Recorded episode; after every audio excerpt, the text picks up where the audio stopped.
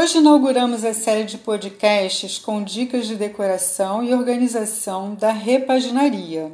No nosso último post, falamos de uma tendência que já era forte e se tornou praticamente essencial com a pandemia.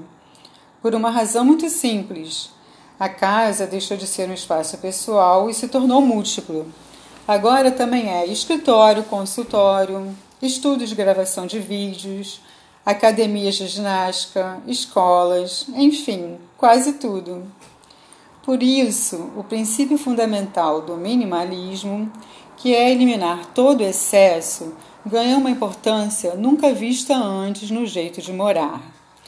Os outros estilos não vão deixar de existir, porque são frutos de uma liberdade conquistada nas últimas décadas que respeita a personalidade e o gosto de cada um. E voltando ao minimalismo, entendo que ele, pura e simplesmente, pode ficar muito frio e sem graça se não houver preocupação com a beleza e o aconchego, fundamentais para o nosso bem-estar. Então, vou apresentar para vocês hoje um novo estilo minimalista que já tem até outro nome, é o Japandi. E o que esse estilo tem de especial? Ele é um minimalismo que funde o estilo japonês, o wabi-sabi, com o escandinavo, Curioso, não?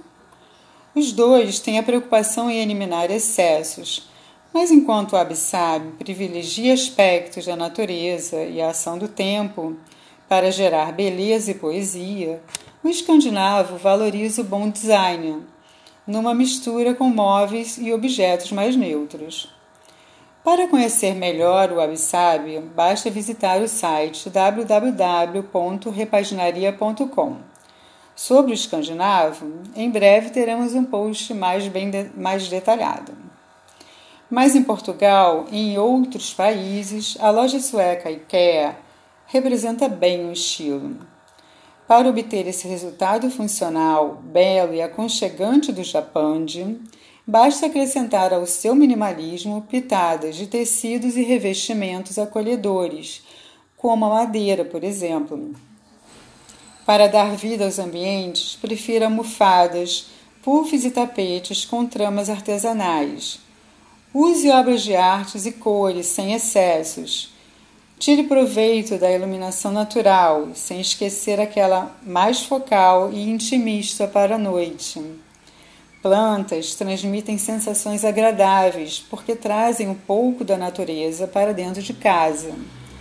Galhos encontrados no caminho também formam belíssimos arranjos. E como disse o filósofo Jean Baudrillard, o ser humano não se sente plenamente feliz em um ambiente puramente funcional. Por hoje é só e fiquem ligados porque vem muita dica por aí. Eu sou Verônica Fraga, jornalista, designer e organizadora de interiores, autora também dos blogs Um Brinco e Repaginaria. Até a próxima!